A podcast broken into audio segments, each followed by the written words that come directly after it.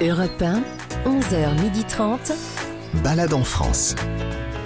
William Lémergie.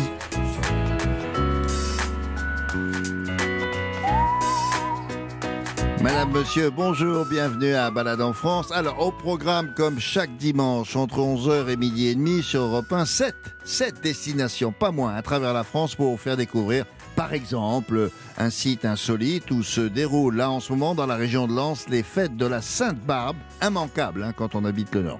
Ensuite, vous découvrirez un lieu du savoir-faire que l'on appelle la Maison de la Pierre dans l'Oise où vous descendrez pour un voyage au, centre de la Terre. Alors c'est pas tout à fait du Jules Verne, mais vous y verrez des choses assez inattendues. Ensuite direction le Maine-et-Loire dans un magnifique château ayant appartenu à un proche de Louis XV et dont la particularité, euh, ce château, est d'avoir conservé son mobilier d'origine. La, Révolution l'a épargné et vous, entendrez pour quelle raison. Ensuite, et confidence de Patrick Bruel lui-même sur le village de l'île sur la Sorgue dans lequel il vit le, le plus souvent possible et qu'il aime beaucoup. Ensuite, la balade culinaire de Fabrice Pignot, consacrée aujourd'hui à une soupe de favouille. Alors, c'est une recette euh, régionale, mais on ne sait pas tout ce que c'est qu'une favouille. Ah non. Mais c'est très bon. à votre avis, favouille Bah, je sais pas. Eh ben, Des non. fèves Euh, Comment Des fèves Euh, Ah, non, Hein Ah, Non c'est Ah, pas loin. Bon, on va voir. Alors vous aurez droit aussi à une balade sémantique avec une expression régionale, bien sûr, originale. Euh, faire les 400 coups, à votre avis, d'où ça vient Je vous le dirai tout à l'heure. Après cela, direction la Réunion pour parler. Ah oui, ça c'est formidable. Pour parler, une fois n'est pas coutume, dans cette émission de nos départements et territoires d'outre-mer qui méritent euh, votre curiosité. Et puis enfin, vous découvrirez un photographe de Rouen qui a immortalisé sa région au début du siècle précédent.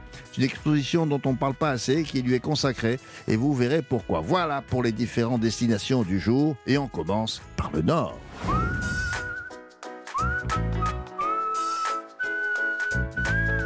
Je vous propose tout de suite de vous rendre dans les Hauts-de-France pour deux raisons. D'abord parce que le Louvre-Lens fête ses 10 ans d'existence et ensuite parce que euh, sur place vous assisterez aux fêtes de la Sainte-Barbe. Vous connaissez peut-être pas, mais ça se déroule dans, le Nord et tout le monde connaît ça dans le pays. Euh, c'est jusqu'au 4 euh, décembre, c'est la fête de la Sainte Mère des mineurs. Euh, mais aussi des pompiers et des artificiers. Ça peut aider quand on fait une fête. Alors, euh, c'est vous dire que vous allez en voir de toutes les couleurs, bien sûr. Euh, par exemple, il y a monter au flambeau sur les terrils. Qu'est-ce qu'il y a d'autre? Illumination dans, dans le parc du Louvre-Lens. Et puis, enfin, bref, des dizaines d'animations dans toutes les villes et villages. Autour, euh, autour de Lens, bien sûr. Euh, Gavin Clémenté Ruiz a feuilleté son guide du routard perso. Et qu'est-ce qu'il a vu? Bonjour, Gavin. Bonjour William, bonjour à tous. Bien, mon guide me dit que la fête s'étend en effet sur presque tout le Pas-de-Calais et que vous alliez à Los Angeles, Liévin ou Wagny, vous êtes eh ben, dans tous les cas à une heure de Lille. Nous sommes en ligne, ça tombe bien, avec euh, Tino Chioffi, qui est responsable de la programmation de ces fêtes de la Sainte-Barbe. C'est c'est quand même l'homme de la situation. Bonjour Tino. Bonjour. Alors, cette manifestation se déroule tous les ans. Euh, quelles sont les, les- et cette année les principales activités que vous avez imaginées? Alors cette année, on a mis les petits plats dans les grands et Ah. du coup, le, le public euh, pourra assister à euh, des concerts, des expositions, des installations de feu, des, Mhm. des scénographies sur des sites miniers. Euh, on a vraiment toute une programmation très large et très riche. Hmm, Vous avez mis le paquet parce que ça fait. C'est vrai qu'à cause du confinement, comme beaucoup d'autres, hein, ben, tout ça avait été euh, ou- oublié. Alors donc, j'ai compris des performances, il y a de la musique. hein. C'est une manière un peu comme ça de- de- d'offrir aux, aux visiteurs une, une part de rêve, non? Oui, tout à fait. L'idée, c'est que c'est que les gens euh, se retrouvent. Euh, vous savez, dans, dans le Pas-de-Calais, on, est, on a un esprit très convivial. Euh, donc l'idée, c'est vraiment que les gens euh, se rassemblent, fassent la fête, passent un moment très agréable. Et en plus, tous les rendez-vous sont entièrement gratuits et accessibles à tous. Oui, c'est vrai qu'on est assez chaleureux dans ce département. Si j'en juge par les, les supporters de l'équipe de foot de Lens, hein, ça se pose là. hein. Comment ça se passe, l'escalade des terrils de, de Los Angeles? Ça m'in- ça m'intrigue, ça. Ça se passe de nuit Oui, tout à fait. Alors ça se passe de nuit. Hein. On, on démarre vers euh, vers 17h, 17h30, et là on monte tout doucement euh, dans le noir. Il y a des petites surprises euh, lumineuses sur le long du parcours. Et lorsqu'on arrive au sommet de ces terrils, qui sont les, les plus hauts d'Europe, Oui. on a une vue à couper le souffle sur un panorama urbain euh, assez impressionnant. Et pour le coup, c'est vraiment, euh, vraiment une expérience unique. hein. Euh, Dans les fêtes populaires et dans mes souvenirs, il y a des fanfares. Vous avez ce qu'il faut hein, chez vous, là, non? Oui, oui, tout à fait, euh, William. On a vraiment des, des fanfares euh, un peu partout. Hein. On est vraiment sur une terre de fanfares. Et du coup, là, on fait même venir une fanfare euh, transfrontalière, du coup, qui est composée de nordistes, Hmm. de belges, Hmm. des flamands, des wallons. Et du coup, on a une grande fanfare qui vient clôturer le, le festival. D'accord. C'est aussi, là, je disais tout à l'heure en préambule, la fête des arts du feu. Là, je suppose aussi que vous avez imaginé des choses. À fait. On a des, des magnifiques compagnies. Hein. On a la compagnie Carabosse qui va venir faire des installations gigantesques de feu dans tout le parc du Louvre-Lens euh, pour son anniversaire. Oui. On a également euh, la compagnie La Machine, par exemple, euh, qui vient sur le site de Wany, Ah, euh, mais on- 99 bis. On les connaît avec ces grandes machines. euh, Ah oui, oui, Exactement. oui. Monsieur de la. Rosière. Ah oui, oui. C'est Oui. ça.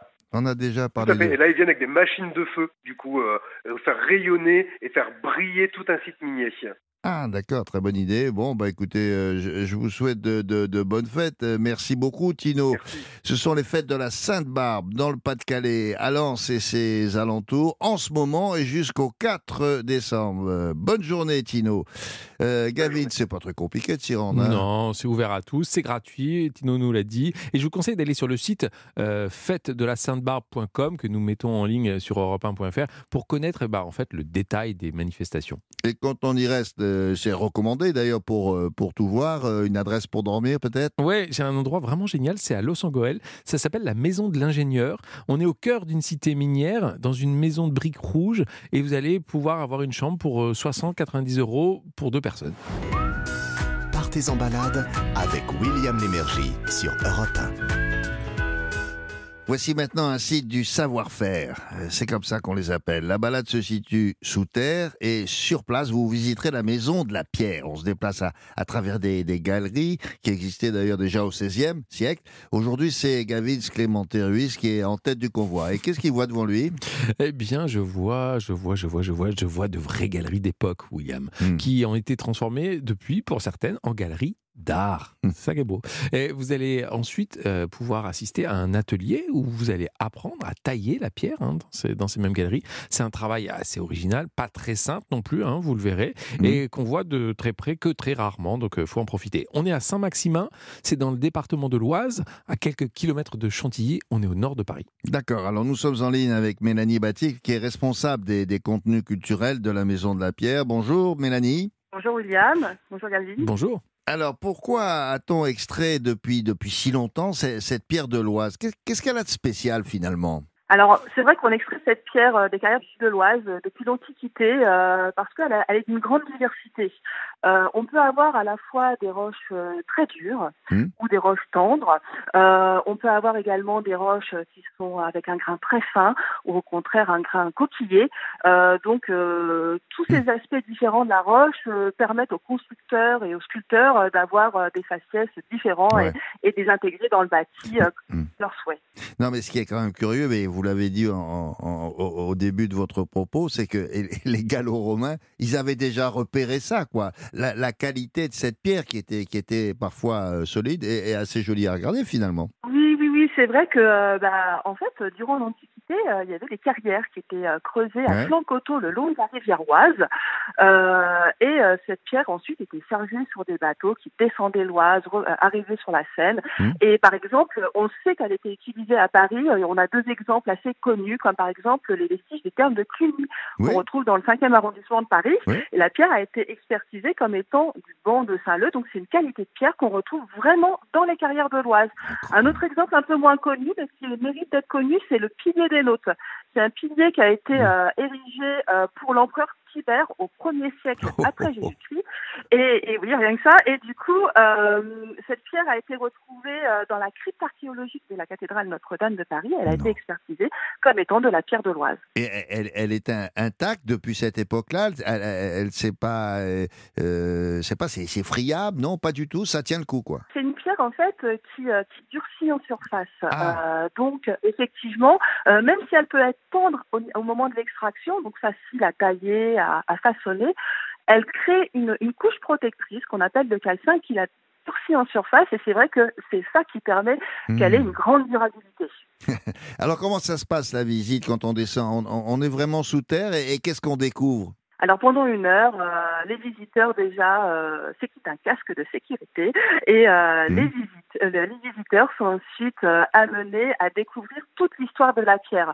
Déjà, sa formation géologique, elle s'est formée il y a 45 millions d'années parce qu'il y avait une mer tropicale qui recouvrait le bassin parisien et c'est grâce au fond sédimentaire de cette mer qu'on a Ah. pu avoir cette, cette belle roche calcaire. La présence des coquillages fossilisés dans la pierre. On, on- On ah a oui, également, on Mhm. raconte également les techniques d'extraction. Les carriers utilisaient euh, les fracturations géologiques de la roche et utilisaient des outils extrêmement rudimentaires, comme par exemple le pic de carrier. Alors c'est une espèce de pioche, hein, pour faire simple, ouais. qui permettait de décrocher des blocs de pierre des fronts de taille. Et ensuite, ces blocs de pierre, qui étaient plusieurs tonnes, étaient positionnés sur des rondins de bois.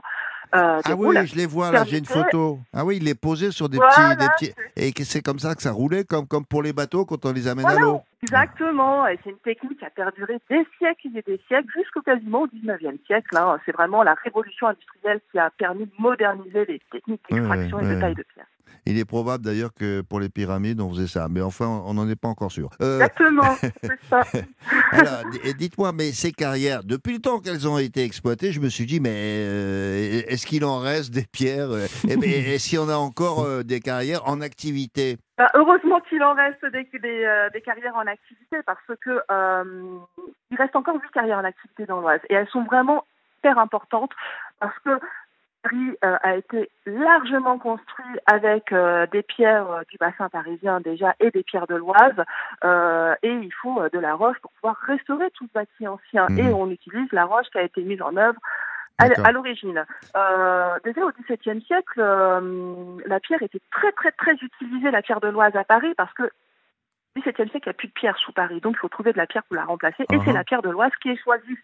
Euh, donc les grands monuments comme euh, le Pont Neuf, la, Oui. la, la cour carrée du Louvre, enfin, le Palais de l'Élysée, le Palais Bourbon, enfin bref, Oh. il y en a plein, plein, plein, plein.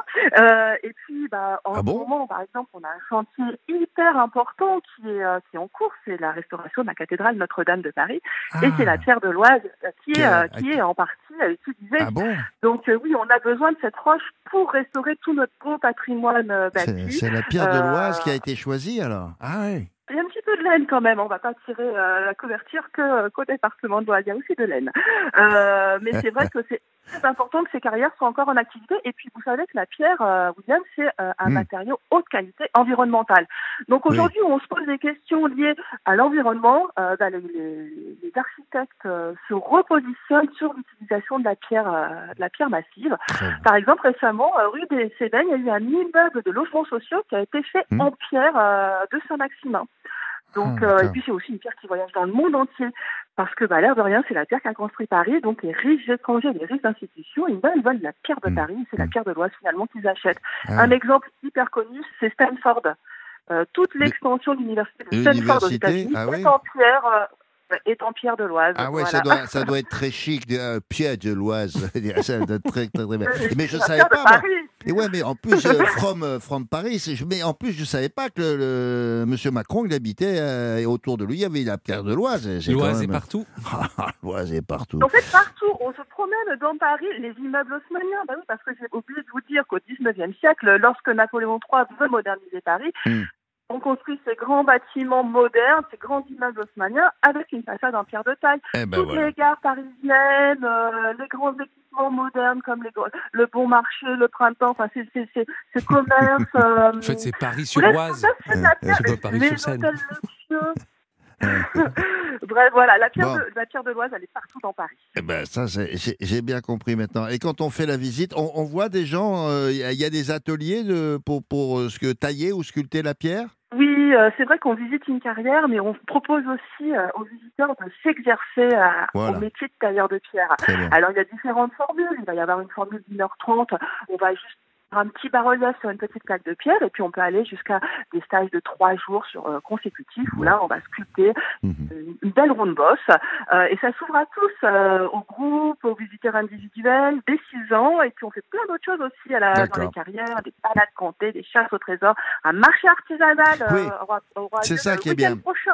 C'est pas banal parce que quand on descend là-bas, j'ai les, j'ai les photos, tout ça est éclairé et on peut y faire euh, plein d'activités pour les adultes et pour les enfants. C'est parfaitement organisé. Je vous remercie Mélanie pour cette visite rapide. Je vous rappelle que euh, nous sommes remercie. Nous sommes à la maison de la Pierre de l'Oise à Saint-Maxime. hein, c'est dans le, le- le nord de Paris. Merci Mélanie. Bonne journée à vous.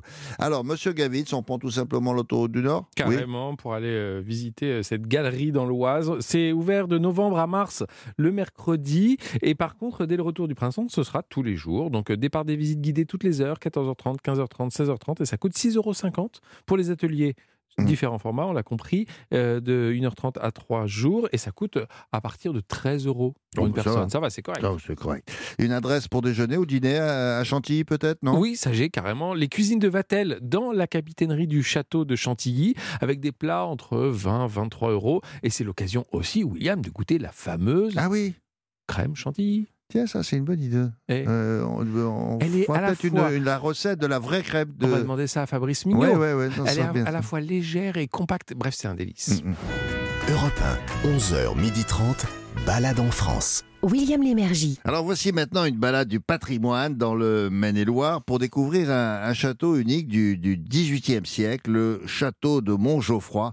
On se croirait dans les visiteurs 2, là. hein. C'est- c'est bien, euh, ou Montmirail. Ayant appartenu à un proche de Louis XV, c'est le maréchal de Comtade. Alors c'est un château remarquable, d'abord par son architecture, on va en reparler, et ensuite par, par son histoire, dans, dans la grande histoire de, de France, car il s'inscrit dans cette histoire-là avec, un- avec un H majuscule. Alors d'abord, dans, dans, dans le style, euh, Gavin, ce, ce château est très beau à regarder. Oui, oui, oui. C'est pourquoi? Parce que en fait, quand on arrive devant, il est tout en symétrie. Euh, il a, il y a le logis principal, Mhm. deux ailes en regard, et en plus, il dispose d'un très très beau parc en étoiles. si j'étais plus jeune, j'irais où il se la pète, lui, non Non, Oh, bah, mais dites-le, vous, avez- êtes très jeune, William. Allez-y. vous avez fait les beaux-arts ou quoi Euh, non, non, j'ai fait mieux que Non, ça. mais alors le logis principal, bon, ça j'ai compris. Les ailes en, en regard, c'est qu'ils sont l'un en, face- en- en face de l'autre. Exactement.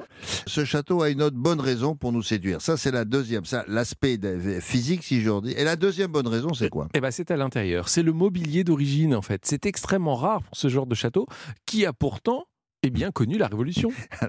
C'est là qu'on va s'apercevoir que déjà sous la Révolution, euh, mais, mais peut-être euh, avant, c'était pas mal. euh, dans la vie sociale d'avoir du piston finalement. Ouais, bah, c'est un peu ça. Car en fait, bah, le descendant du propriétaire, le maréchal de Comtade, était euh, curieusement très proche de la Convention et donc de Danton. Ah oui. Du coup, eh bien, le château a été sauvé en quelque sorte grâce à lui, mais pas lui parce que Lui, il y est passé il, il a été guillotiné. Et le lieu maintenant, nous sommes où exactement? Eh bien, William, nous sommes dans le Maine-et-Loire. C'est à Mazé et euh, grosso modo à 30 minutes d'Angers. Mhm. Alors nous sommes en ligne avec M- Méline Roturier qui est guide conférencière du château. Bonjour Méline. Bonjour. Alors j'ai une photo du château, je vous disais il y a un instant, vue vue du ciel. C'est vrai que la, la- la symétrie dont parlait Gavin, elle, elle est parfaite. Un, un tout petit mot sur la famille de, de Comtade, le, le maréchal en question. là. C'était un homme puissant à l'époque? Alors oui, au XVIIIe siècle, le maréchal de Comtade était un homme puissant, de par sa carrière militaire, euh, suite à de nombreuses récompenses, mais aussi de par son influence à la cour du roi. C'était Ah. un homme très très apprécié, qui a fait notamment de somptueuses réceptions, euh, dont à Montgeoffroy, notamment avec euh, avec les nobles de la cour. D'accord. Mais les Comtades, je crois que c'est une famille, ils existent encore aujourd'hui, je me demande, non? Je ne sais pas si c'est les mêmes.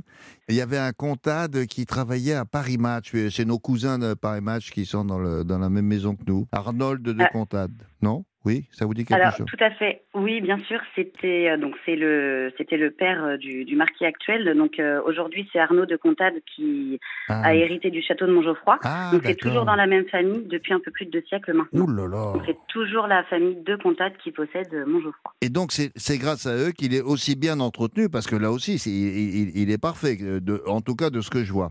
Oui, tout à fait. Alors, la Révolution a, a épargné les, les lieux, on a expliqué pourquoi. Est-ce que le, le mobilier, pour autant, euh, depuis, a été, je ne sais pas, rénové, ou alors il, il est conservé dans son jus, si j'ose dire Alors le mobilier du château date euh, de l'époque de la reconstruction de Montgeoffroy, donc à la fin du XVIIIe siècle. Bien sûr, au cours du temps, il y a eu des restaurations, Hmm. donc notamment sur les tableaux, les fauteuils, les boiseries également, pour redonner euh, cet aspect d'origine aux œuvres. D'accord. Il y y a des tableaux de maître ou pas forcément? Euh, oui, bien sûr, on en a euh, quelques-uns, puisqu'il y a des tableaux qui sortent notamment des ateliers de Rigaud, euh, le portrait de Louis XIV que, que Ah oui. quasiment tout le monde connaît. Mhm. On a aussi les portraits de Louis XV, par Van Loo. On a deux magnifiques natures mortes de, des portes, Mhm, des peintures mhm, animalières. Mhm. Et on a également, vous parliez de la Révolution tout à l'heure, Oui. Drouet, donc un peintre qui a peint le portrait de Marie-Jean Hérault de Seychelles, le petit-fils illégitime du maréchal. Est-ce que l'on sait dans, les documents d'époque si euh, le roi Louis XV est passé chez, son maréchal euh, un, un petit week-end euh, dans l'année Non, je sais pas. Alors, on n'a pas de d'écrit euh, formel, euh, Mais on sait que les plus fidèles de la cour du roi se rendaient à Ah oui. Montgeoffroy et dans le domaine du maréchal à Strasbourg pour, euh, pour les somptueuses réceptions qui se tenaient dans le château et dans les jardins. Ah oui. Euh, dans le guide du routard de, de M. Kavitz Clémenté Ruiz, on souligne la, la, la taille de la cuisine Ouais. euh, et le nombre euh, d'ustensiles. Vous confirmez? C'est une cuisine impressionnante du XVIIIe siècle qui comporte euh, 260 pièces de cuivre et d'étain. Oh. Donc ça peut être Oh, oh. euh, à la fois pour les desserts, pour euh, voilà, moule à gâteau, saumonière, euh, bassine à confiture, sorbetière, tout est complet. Alors, c'est un lieu aussi, étant donné ce qu'on vient de dire, à, à savoir son architecture, euh, le, le mobilier, c'est un château que les cinéastes connaissent bien. Il y a de nombreux films, euh, paraît-il, qui ont été tournés là-bas. Oui, tout à fait. Alors, il y a eu des films euh, comme, par exemple, euh, Le jeu de l'amour et du hasard, bon, qui est un film qui date de 1967 avec euh, Claude Brasseur, Mhm. qui a été tourné dans les pièces du château.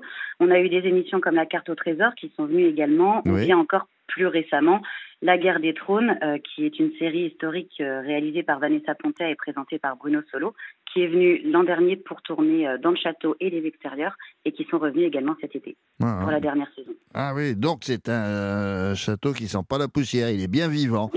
voilà. Tout à fait.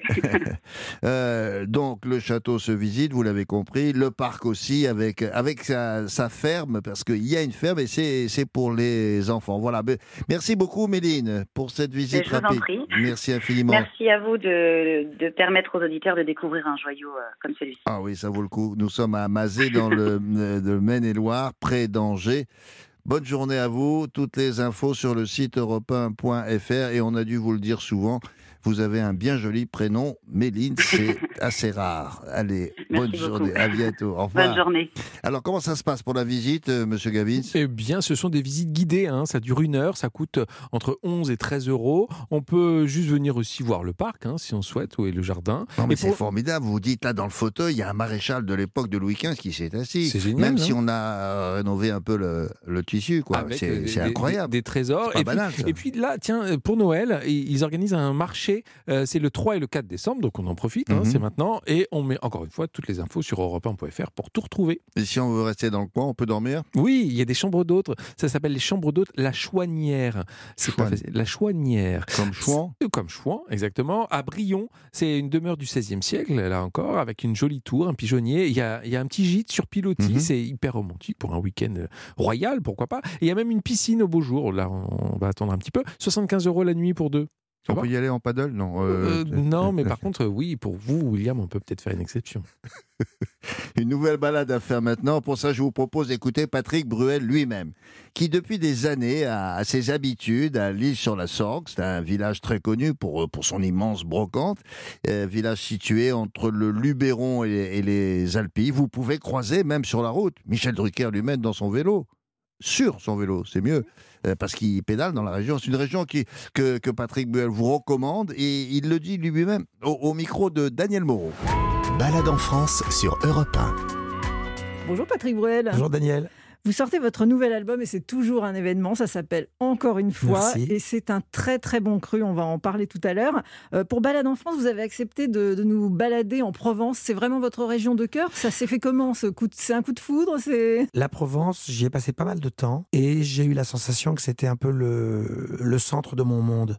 C'est-à-dire que, étant né en Algérie ayant grandi à Paris, euh, la Provence était au juste milieu. Et un jour, j'ai décidé d'y poser la tente euh, de la famille, d'acquérir une propriété. Et, et de cette propriété sont nées plein de, plein de belles surprises. D'abord, ça me faisait plaisir de pouvoir installer la famille, que mes enfants aient des racines. Et puis, sur ce terroir, on a vu sortir des olives euh, qui étaient incroyables. Au départ, on est parti avec très très peu d'arbres, il y avait 50, 60 arbres comme ça. Et de fil en aiguille, on est passé à 200, puis à 800, puis à 2000, puis à 4000. Aujourd'hui, on a, on a 5000 oliviers. Euh, on a une très très belle plantation. On fait une huile d'olive euh, d'exception. Qui a été championne du monde. Vous êtes trop Qui- modeste ouais, pour le qui- qui dire, mais gagne. je le dis. qui gagne, qui gagne beaucoup de concours. Et c'est vrai qu'entre euh, voilà entre H de Léos, l'huile, l'olivier de Léos, les cosmétiques, et, et le, le rosé de Léos qui qui s'appelle Augusta comme ma maman, puisque Léos c'est Léon et Oscar. C'est hein, ça, c'est enfants. vraiment une histoire de, de transmission, de racines. C'est une belle histoire. Voilà. Et puis et, l'île- et sur la Sorgue a une histoire, une belle histoire. Il y a beaucoup de choses à raconter. Beaucoup d'artistes sont venus euh, poser leur tente là-bas. Euh, évidemment, René Char en, en tête. Euh, il y a l'ombre de Camus qui est tout le temps là. Et puis c'est la capitale, la capitale des antiquaires. Eh oui. Parce que pour Euh, ceux qui ne connaissent pas, donc l'île sur l'Arsoc, c'est un, un des plus beaux villages de France. C'est très particulier. Comment vous le décririez? Qu'est-ce qu'on voit quand on arrive à, l'île sur la Sorgue? On voit de l'eau, parce qu'on voit la Sorgue, et on voit euh, des petites, euh, des, des petites rues évidemment, et puis surtout on voit des antiquaires, parce qu'il y a des antiquaires un peu partout. Voilà, il y a des, des petits restaurants au bord de la Sorgue. euh, Il y a une vie, il y a une, une vie culturelle assez intense. Il se passe beaucoup de choses à la Sorgue. si, si on veut marcher, euh, c'est Ah bah, magnifique. vous avez des, des, des balades extraordinaires. Vous allez vers, vers euh, du côté de Fontaine de Vaucluse, du côté de Lagne, euh, ou de l'autre côté, du côté de Robion, ou alors un peu plus loin. Vous allez dans tous ces petits, ces petits, ces petits villages euh, comme Murs, comme Lacoste, comme Oui. Opède, Ménherbe. Pas plus tard qu'hier après-midi, je suis allé, je suis allé me promener à Goult, euh, qui est absolument magnifique, vraiment. Et ça, ça vaut le coup de, de de se promener dans les petits ruelles, de monter vers le château. Puis la Provence nous offre euh, un ciel, un ciel bleu comme, euh, comme, le, comme le logo d'Europe 1. Très bien, merci pour la, pour la promo. Alors, je, donc vous faites de l'huile d'olive, vous faites du vin, et je le disais, c'est ce nouvel album, parce que vous faites aussi accessoirement des chansons. Voilà, de temps en temps même, je vais les chanter sur scène. Et donc, euh, ce nouvel album, encore une fois, encore une fois, vous me bluffez, vraiment. Merci. Euh, alors, il- et ça naît comment ces chansons? Bon, il y a des, des auteurs, euh, des, des habitués, on va dire, et des nouveaux comme Oshi. Au départ, il y a majorité de chansons je les, sont, sont, sont les miennes dans cet album.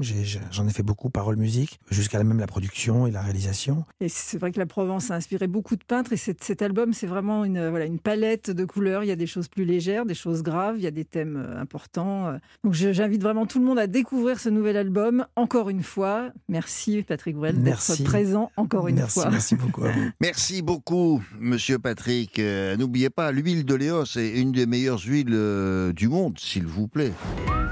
Europe 1, 11h30.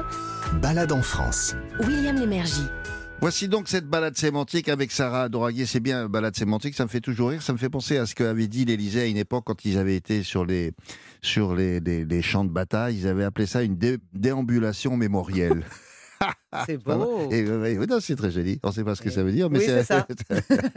bon, là, il s'agit de- d'expressions euh, bien connues de faire les 400 Et coups. là, c'est différent. Sarah, d'où ça vient, franchement Là, ça a un sens. Oui. Un petit préambule d'abord. Oui, cette expression faire les 400 coups, ça veut dire souvent, ça veut dire faire la fête, la bringue, Oui. la nouba. C'est ça Euh, alors des synonymes hein, dont je vous parlerai une autre fois.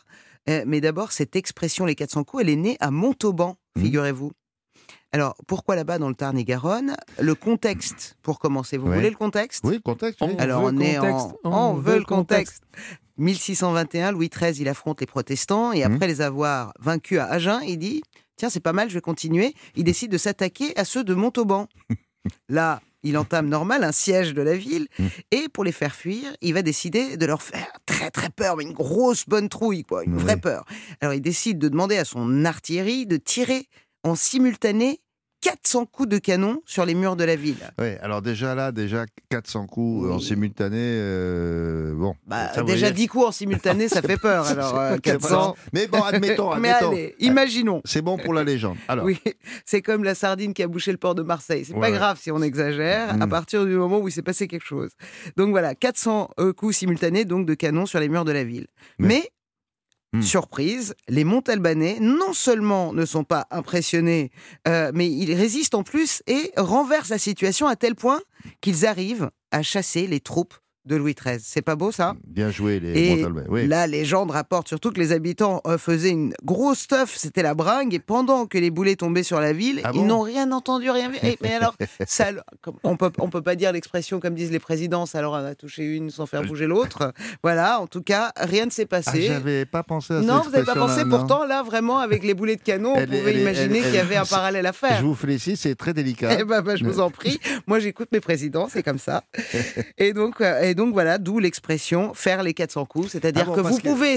d'ailleurs, je trouve que ça ressemble un peu à ce qui se passe en Iran. Alors, non pas que les gens sont en train de faire la bringue, euh, pendant que le gouvernement, le régime islamiste et non pas islamique, est en train d'essayer de leur faire peur. Oui. Mais effectivement, c'est un gouvernement terroriste, donc qui terrorise.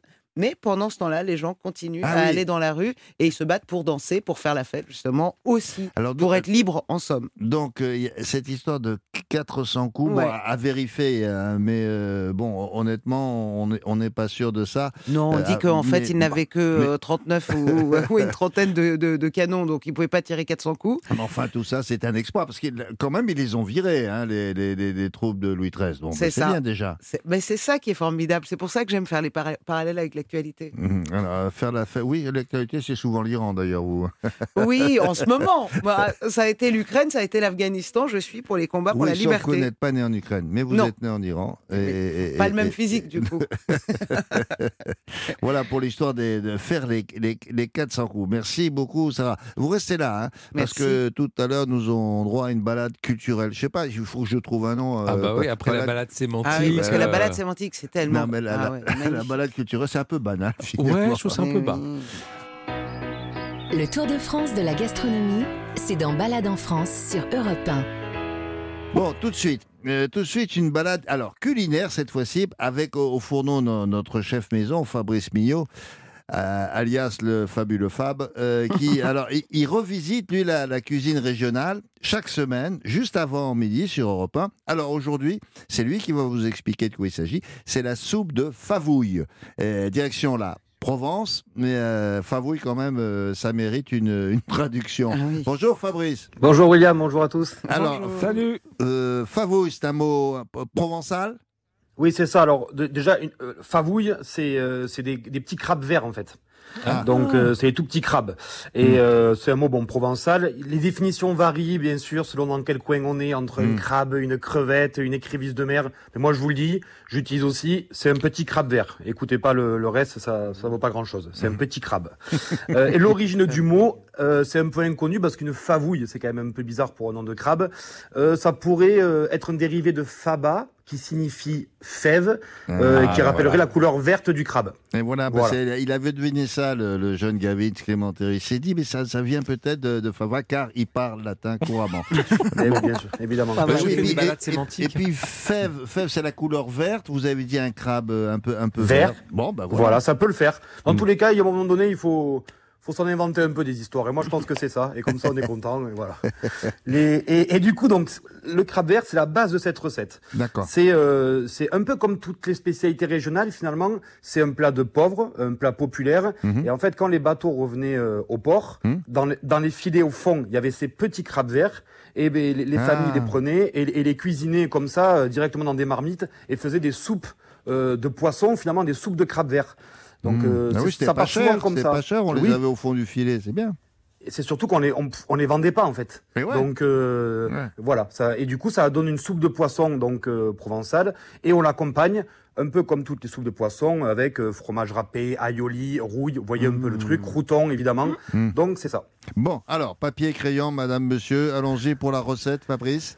Oui, on y va. Alors avant ça, euh, si jamais les défenseurs euh, contre la torture des crabes verts m'écoutent, euh, ça va pas être un bon moment pour eux. quoi. Euh, donc moi je suis désolé, mais je répète ce qui se faudrait, passe. hein. est-ce qu'il faudrait une loi pour... euh, Et c'est pour ça, ouais. et- La contre la torture, ouais. Contre la torture des crabes verts. Des. Après, Non, si ça non, peut rassurer les gens, quand on les cuit, on n'est pas autour d'une arène à rigoler, quoi. C'est vraiment, on est concentré sur la recette. quoi. Ah, là, là c'est pas mal. Là, vous êtes euh, en faveur de l'abolition. oui, J'ai compris ce que vous vouliez dire. Bon, alors, à part ça, Alors du coup, on Mm. prend, euh, on prend une marmite, euh, huile d'olive. Donc là, on fait bien, bien, bien chauffer. C'est là où ça commence à moins rigoler. Mm. Il faut mettre les crabes verts euh, vivants à l'intérieur. Oui. Donc ça risque de galoper dedans là. Mm. Euh, et voilà. Donc en fait, c'est très important de les avoir vivants pour vraiment avoir ce, ce jus qui, vont, qui va sortir des crabes. Parce qu'il y a quasiment que ça. hein. Donc là, ils vont rougir. En cuisine, on dit cardinaliser. Ça veut dire qu'il va passer de vert à très très rouge. Ensuite, on enlève la marmite du feu pour pas euh, s'éclabousser d'huile d'olive. Et avec un pilon ou avec un rouleau à pâtisserie, on va les écraser pour faire sortir vraiment euh, le jus. Donc on, on leur met des coups dessus quoi pour vraiment euh, faire sortir le, le- le jus. À Mhm. côté de ça, on balance la garniture aromatique. Donc là, c'est des poireaux, des oignons, un peu d'ail. Et on fait revenir tout ça dans la marmite. On ajoute la sauce tomate. Mhm. Donc là, vous imaginez un peu le truc. Il y a les légumes, les petits crabes. On ajoute la sauce tomate. Moi, je dis, parce que c'est un peu cher, de rajouter du spigol. Le Qu'est-ce que spigol, c'est ça, une- spigol C'est le mélange de- à paella. Ah, moi, C'est les Spigol, épices. ça me fait penser à une huile de- pour la voiture. Vous avez- Moi, je connais, Ouais, je connais la ouais, cagole, mais La cagole. c'est pas pareil. Non. Vous mettez du spigol dans la Renault 12, ouais, c'est un peu ça. ouais. Mais, en fait, c'est donc euh, souvent, parce que le safran coûte très très cher. Ouais. Donc en fait, c'est Ah, des oui. Qui ont un peu ce goût-là Ah, euh, que vous trouver dans les supermarchés. Je dis ça parce que c'est pas évident non plus de mettre du safran euh, Mm. dans ce genre de préparation, mais bien sûr de manière originelle, c'est du L'or rouge. Et voilà, là, c'est très très cher. Donc on ajoute euh, de l'eau et là, on- avec du laurier et on laisse cuire 45 minutes. Et donc on va avoir tous les goûts qui vont commencer à se mélanger. Là, ça commence souvent à sentir bon à ce moment-là. D'accord. On mixe le tout. Donc, si vous n'avez pas de mixeur, vous pouvez prendre un peu les, les, les, euh, pour faire les, pu- la, la purée là. Voilà, les, euh, les, les presses légumes là, comme ça. Hop. Mhm, mhm. Et ensuite, on relaisse réduire euh, ce bouillon qui va commencer à être bien rouge grâce au spigol et, et au crabe. Et on le laisse réduire pendant une heure. Et vous avez, euh, vous avez une soupe de favouille. Si il y a des enfants dans le coin, moi j'aime bien faire ça. Vous mettez les, des petits vermicelles, lettres alphabet à l'intérieur Ah, là, hop. Oui. Comme à cuire comme ça, ça fait un peu, un peu une petite soupe pour les enfants. Mhm. Et vous l'accompagnez avec des croutons, du fromage râpé, de la rouille, de l'aïoli. Ça, c'est la soupe de favouille. Ok, bah ça m'a l'air bien. Enfin, c'est, euh, de toute façon, c'est sur europe1.fr. Hein, si Oui. euh, vous avez euh, loupé une ou deux choses euh, que Fabrice vient de vous indiquer. Merci, Monsieur Mignot. De... Fabounet, non Mon petit Fabounet. J'espère qu'on vous appelle comme ça maintenant à Toulouse. Ouais, c'est le Fabounet. commence, de... ouais. C'est le Fabounet de la radio, le fabuleux, le fabuleux Fab. Et oui, Merci. Wi- William, juste Oui. je dis merci à Fabounet parce que la semaine dernière j'ai fait la carbonade flamande Ah pour ouais. toute la famille et c'était un régal. Je- je- j'ai- J'adore tes recettes. Et en tout Mais cas, vous, mais, vous l'avez très bien fait. C'était ouais. vraiment la, la photo. J'ai envoyé les photos Ouais, au fur et à ouais, vous lui avez mesure. envoyé la photo. Bah ah oui, oui. Ah, euh, C'est vrai, à, à l'œil, euh, ça avait bon goût. Et Eh moi, ben, j'adore eh ben, euh, oui, le oui. vocabulaire. C'est-à-dire apprendre, par exemple, ce que ça veut dire cardinaliser. C'est beau, c'est magnifique. Je trouve. On Il faudrait appris- faire une fois les recettes, les mots en fait des Avec recettes. les- ouais, mhm, si vous voulez. Les, les, Vous voulez- les- les techniques culinaires. Parce que On va faire une balade sémantique et culinaire. Oui, oui, C'est pas beau ça Bon, mais parfait, je viens de gagner une chronique. alors, du coup. Merci Fabrice, à la semaine Merci. prochaine. Au revoir. Au revoir. Europe 1, 11h30. Balade en France. William Lémergie.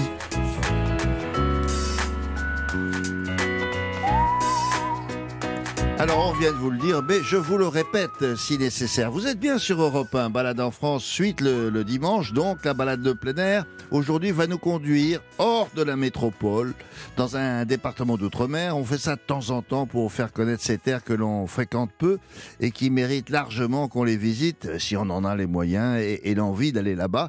Donc, Gavin Clémenté Ruiz, qui a bossé son guide du routard consacré à la, à la Réunion, va nous dire où, où l'on va exactement? Eh bien oui, William, la Réunion c'est une île alors qui est située Très bien, merci beaucoup. Voilà, ça c'est fait.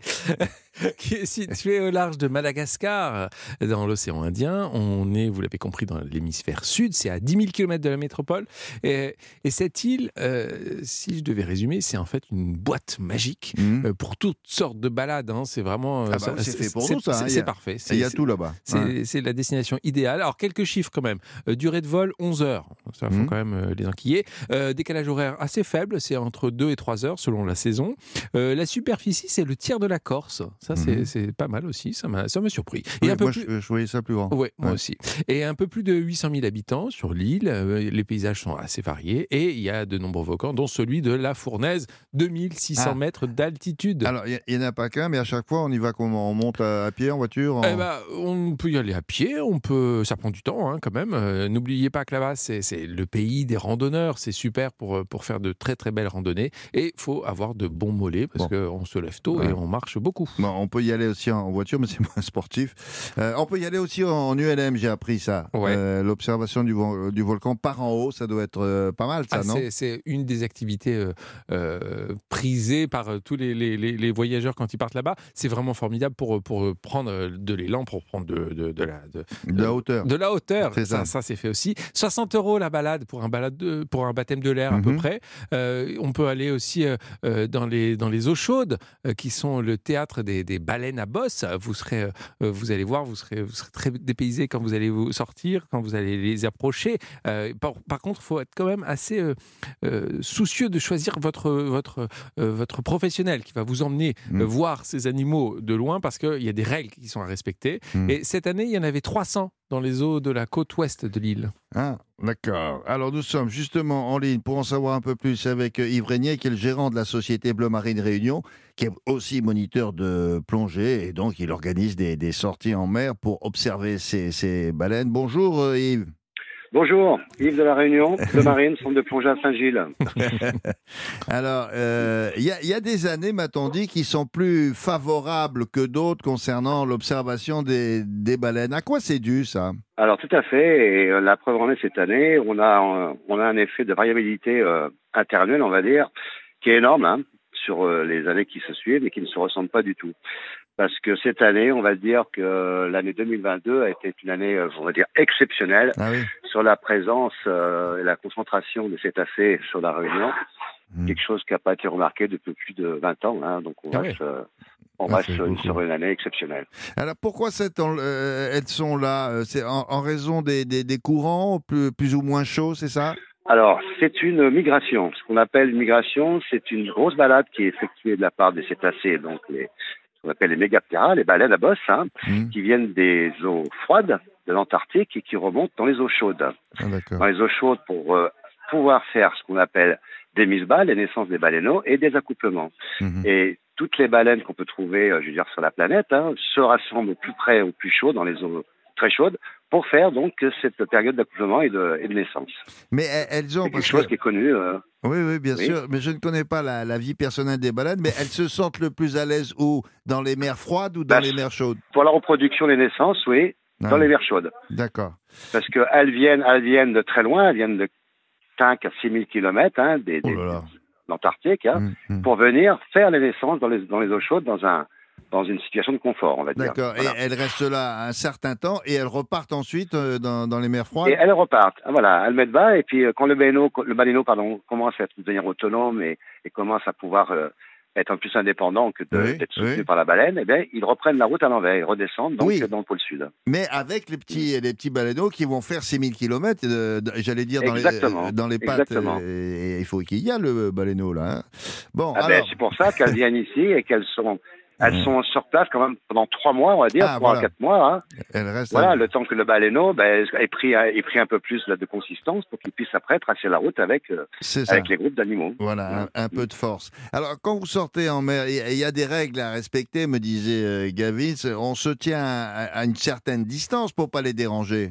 Alors absolument, l'observation des cétacés à la Réunion est quelque chose de très très réglementé, très rigoureux et très sanctionné quand c'est pas respecté. Parce qu'on se doit de respecter les animaux, de ne pas faire des dérangements intentionnels Mhm. et surtout d'éviter des accidents. Parce que si on veut qu'elles reviennent tous les ans, il ne faut pas les déranger, surtout pas.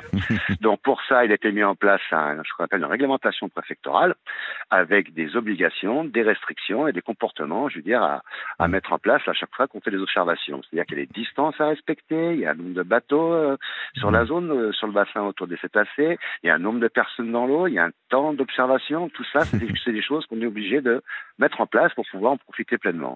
Euh, sur, que, sur quel type de bateau on est dans ces cas-là et, que- et- et combien euh, des bateaux qui Alors, peuvent, il y a, qui bien peuvent sûr, contenir il y a deux types d'approches. Hein. Il y a Oui. le type d'approche pour l'observation simple, on va dire à partir d'un navire à passagers, et l'observation avec mise à l'eau, ce qu'on appelle le well washing. D'accord? Mhm. On a possibilité, on a cette chance et le privilège ici à La Réunion de pouvoir emmener nos visiteurs dans l'eau, voir Ah. les cétacés Oh. dans leur milieu, Ah oui? en, en snorkeling. Ouais. Ah, mais on- snorkeling, c'est pas le masque et tu bas. Eh, D'accord, on est, on, est, on est dans l'eau, on est à, on est à combien de distance là de- d'une baleine Tu- Au mieux, au mieux à 15 mètres, pas plus près. Ah bon? Mais c'est près ça? Ah, c'est, à fait près, ouais, c'est sûr. Mais elle, elle, elle nous. C'est c'est elle- magique, c'est magique. Hein. Elles nous, elles nous voient, euh, elles, elles doivent se demander ce que c'est que ces petits machins, non quand, euh, quand on a... Alors, elles nous voient, elles ont un comportement très passif, mais nous, on a, on a la démarche de faire quelque chose où l'animal vient nous rencontrer. C'est pas nous qui allons, je veux dire, à sa rencontre. On est Ah positionné en surface et c'est Ouais. elle qui décide ou pas de venir nous rencontrer. Voilà. Ah bon? Et, ah ouais, et ça et- fonctionne très bien. ouais. Et euh, je veux dire, euh, les, les petits, les petits humains que nous sommes ne, ne leur font pas peur, je suppose. Oh, je, je pense pas parce que il faut imaginer quand même une baleine là, euh, mâle euh, ou femelle, adulte. Hein. Imaginez la, le volume de deux containers alignés, quoi. Vous voyez C'est quand même des animaux Non, qui font non, entre mais, 11 et 18 mètres de long. hein. Elles se disent pas, tiens, qu'est-ce que c'est que cette petite crevette, je vais la becter, euh, un truc Non, comme non, ça. non, non, non. Et elle nous regarde, il y a un échange qui se fait Ah hein, ouais, entre ah ouais l'observateur et puis l'animal, on se regarde, ouais, tout à fait. Ouais. Bon, bah, parce œil très curieux. Ouais. je dis ça parce que là, ça se passe là, mais je suppose que dans les mers froides, il n'y a pas beaucoup de gens qui vont leur dire bonjour. Bah, un peu moins, je pense. ouais.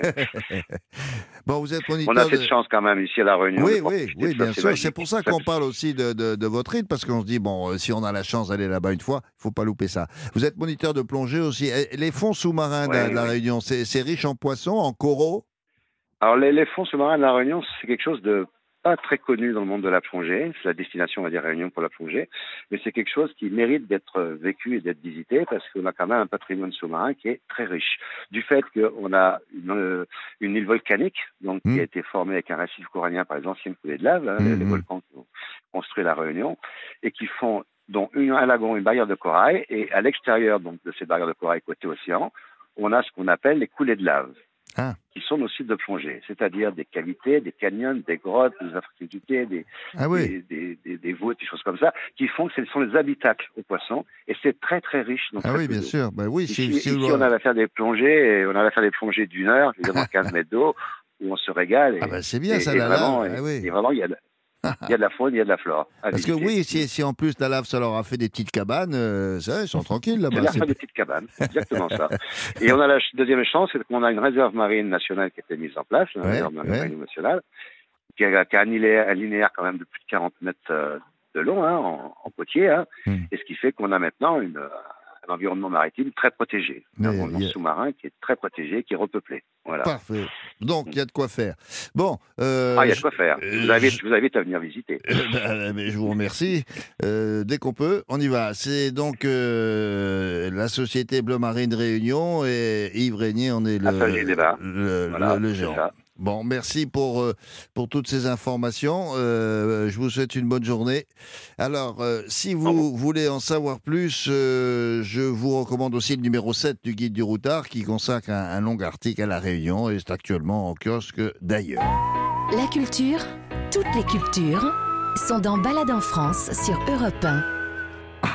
Mais oui, toutes les cultures, toutes les sortes de cultures. Pour cette balade de, ce dimanche, on vous propose une exposition qui rend hommage à, notez bien, Louis Chéneau. Vous allez me dire, je connais pas. Euh, moi non plus avant euh, que Sarah Doraghi nous le signale. C'est un Rouennais qui a, qui a, comment dire, sublimé sa ville, et, le mot n'est pas trop fort le concernant. Et, ça, il a fait ça il y a peu près bon, euh, le début du siècle précédent et un peu euh, de celui du 19e. Il s'agit d'une exposition présentée actuellement dont nous estimons qu'on n'en parle pas trop. Eh ben, Sarah euh, va s'en charger. Alors, Sarah, sublimé, ça va? C'est pas exagéré? Oh non, William, rien de ce que vous dites n'est excessif, vous savez. Euh, Louis Chéneau, il s'appelle Louis Chéneau. Je pense que les Rouennais l'appellent euh, le photographe bien de Chéneau. Je pense que ça marche, ce jeu de mots. Je vous le laisse en cadeau sur la table. Et il a réalisé environ 10 000 clichés, euh, Louis Chéneau, Mmh. euh, 10 000 clichés de, de, de Rouen et de sa région et de ceux qui y vivaient Mhm. entre 1855 et 1923. Ouais. Son matériel, bah, c'était celui qui était utilisé à l'époque. Ah, C'est ça qui me frappe, moi, ça. Bah, Bah, et, y a- y et a- oui, il n'avait pas de smartphone, quoi. Euh, Non, c'est sûr. Donc, ce qui rajoute un peu à l'intérêt de son, qu'avant son le travail. smartphone, il y avait des- déjà des appareils photo. Et des photographes. c'est ça qui est formidable.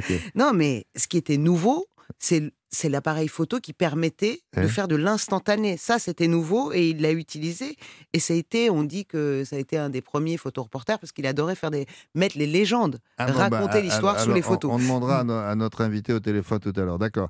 Et co- comment. euh, Alors, Oui. Donc, il faisait. L'expo d'abord s'appelle Chambre Noire. Oui. euh, et puis, euh, il faut préciser aussi que euh, c'était des photos en noir et blanc. Mm. euh, parce qu'on faisait ça à l'époque, même si la couleur est arrivée en 1907. Oui, oui. Donc la photo pour lui c'était une passion. Hein. C'est, c'est, euh, il était, euh, il était négociant, Ouais. euh, comme tout comme sa femme d'ailleurs. Donc sa profession c'était voilà négocier. Il était négociant de produits euh, coloniaux.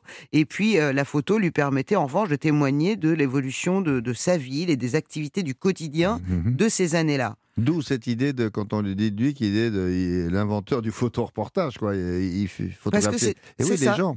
Et voilà, et puis c'était surtout accompagné de, de, de, de, de récits, de légendes, Mhm. de mots, euh, et voilà, des, des, des petits, euh, euh, des petites phrases écrites sur- sous, les, sous ces photos, etc., pour rappeler, pour ne pas oublier ce que ça représentait, et de archivait, vraiment, quoi, voilà, ouais. l'instant en photo Mhm. et en mots. Ça, c'était vraiment sa force. Et puis, il avait euh, installé comme ça, euh, pour, ne pas, pour ne pas perdre de temps, euh, son atelier photo au dernier étage de sa maison. Comme ça, hop, quand il revenait de son boulot, bam, il embrassait sa femme et hop, il montait. Ah oui, quand et, et puis, eh ben quand même. Il Bien est- sûr. il C'était un doux, hein, c'était un gentil. Il était gentil, Ah oui, il était câlin. Il est sympa. La lui. légende rapporte qu'il était très câlin. Oui, en descendant, il aurait embrassé sa femme, Et Louis. bim, à chaque fois, à chaque passage. Sacré Louis. Nous sommes en ligne avec Virginie Jourdain, qui est commissaire de l'exposition Chambre Noire. Bonjour Virginie. Bonjour. Alors pardonnez-nous, hein, on, se met- on se permet de plaisanter avec Louis, mais parce qu'on aime bien son œuvre. Alors ce photographe euh, aimait tellement la photo qu'il a eu l'idée de fonder d'ailleurs un club, je trouvais ça incroyable. Euh, il ne devait pas être très nombreux dans le, le club là, au début, euh, quand il l'a créé. Ben si, malgré tout, ils étaient quand même assez nombreux parce qu'il y avait une bourgeoisie euh, rouennaise qui était capable de s'acheter un appareil photo Ah. et puis euh, qui pratiquait ça en amateur. Donc Ah. euh, oui, ils étaient assez nombreux. Il y avait que des messieurs par contre. Eh oui, comme c'est souvent le cas. Heureusement, ça s'arrange. Euh, de quel euh, matériel il disposait? Parce que euh, à, à l'époque, la, la- la- la technique évoluait assez rapidement finalement. Non, lui, il avait quoi comme engin? Oui. Oui, oui, ça a évolué très rapidement. Lui, il a eu la chance d'arriver au moment où ça devient plus simple de prendre une photo, plus rapide surtout. Le temps de pause, il est de vraiment une fraction de seconde à son époque, alors que ça pouvait être quelques heures, euh, des décennies auparavant. Donc, euh, il commence euh, à 19 ans et il a la chance d'avoir un, un appareil portatif qui fait quand même 5-6 kilos, hein, mais malgré tout. Euh, Enfin, il l'emmène un peu partout. Mhm. dans, dans, dans la ville, bien sûr, et, et autour. Eh, Alors, euh, je reviens sur cette expression parce que souvent, quand on parle de lui, on, on a cherché avec Sarah. C'est vrai qu'on l'appelle le, le pionnier du photoreportage. C'est justifié? Oui, c'est complètement justifié. Bien que ce soit euh, un loisir, il a quand même réussi à être accrédité, par exemple, lorsque le président de la République est venu dans les années 20.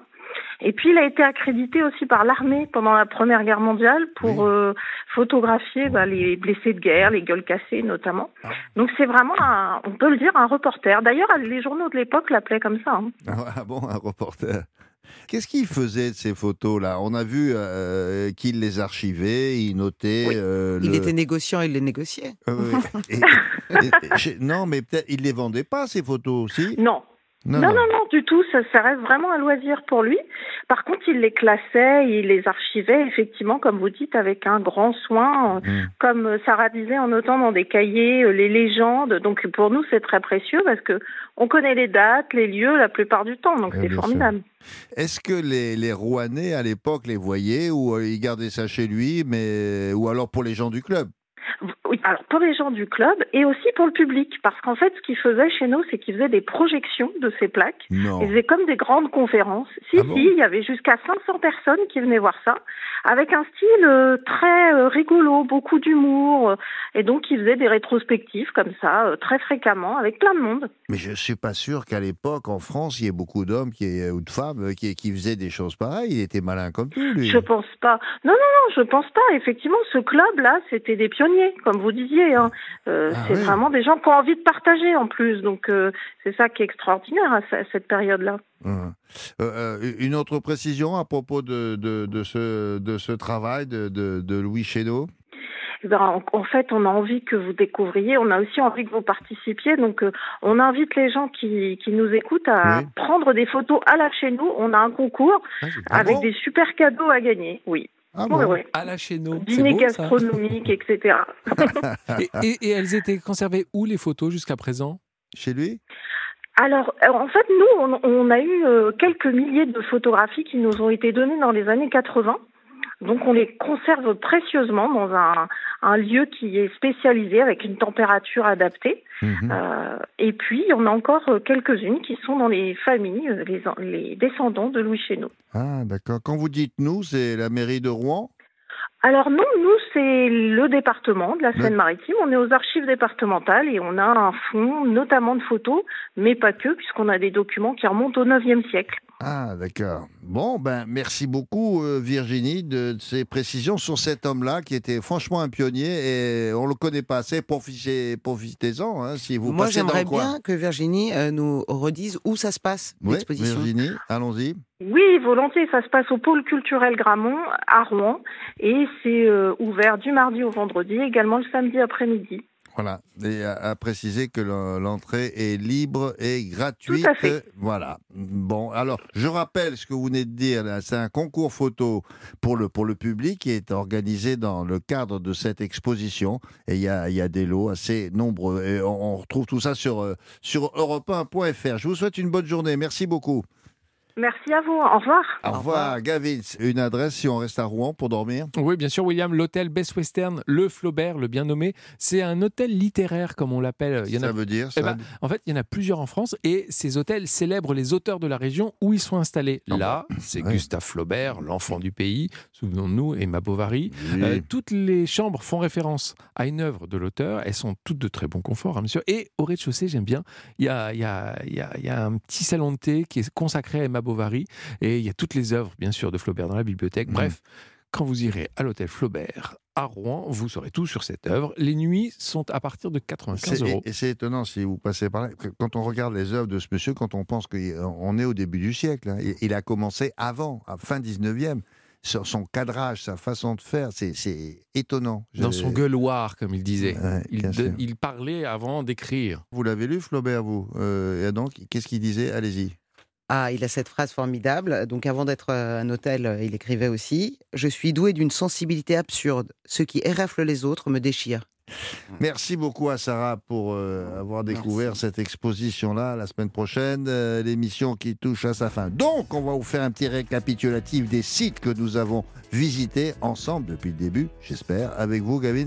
Eh bien, en fait, nous avons commencé à Liévin et dans les villes tout autour, dans le Pas-de-Calais. On a découvert les nombreuses manifestations qui se tiennent actuellement Mm. pour la Sainte-Barbe, hein, la sainte patronne des mineurs. Dans l'Oise, on s'est perdu dans les anciennes carrières de la Maison de la Pierre de l'Oise. Et avec des pierres, mais incroyables, célèbres dans le monde entier, vous vous rendez compte? Jusqu'à la reconstruction de, la, de, de- de Notre-Dame. En Oui, ce en ce moment, oui, Ouais, oui. Ça se passe à Saint-Maximin. Ensuite, en Anjou, dans le Maine-et-Loire, nous avons été reçus comme des rois dans le château de Montgeoffroy, Mhm. toujours équipé des meubles de l'époque Louis XV et Louis XVI. Et avec la famille de Contat qui y habite encore. Encore sur place, Ouais. dans un établissement avec beaucoup de symétrie, comme vous l'avez bien noté, William. Mhm. Et enfin, à La Réunion, on a gravi un volcan, on a volé en ULM dans le ciel et on a observé les baleines en mer jusqu'à 15 mètres, hein, c'est ça? Oui, on n'est pas. Je ne savais pas qu'on avait le droit de s'approcher, mais tout ça est parfaitement surveillé par les autorités de la Réunion. On vous a parlé aussi de l'île sur la Sorgue aujourd'hui, euh, euh, incroyable, le, paradis des antiquaires. On a parlé de ça avec Patrick Bruel, le monsieur qui chante, mais il aussi fait d'huile d'olive. Ça n'a rien à voir, mais il le fait aussi bien l'un que l'autre. Euh, vous avez eu droit aussi à la soupe de favouille, c'est des petits crabes verts de, notre chef cuisinier Fabrice Mignot. Et pour finir, vous venez de l'entendre, Sarah Doraghi, euh, la balade culturelle à Rouen avec Louis Chéneau. Merci à Marise Jacquet, à Christophe Pierrot qui nous ont bien aidés, franchement, pour cette émission. Merci aux fournisseurs euh, de paddle. Nous vous donnons rendez-vous dimanche prochain à 11h pour de nouvelles balades à travers la France. Soyez là au rendez-vous. En attendant de vous retrouver, nous vous souhaitons un agréable dimanche. À la semaine prochaine. Balade en France sur Europe 1.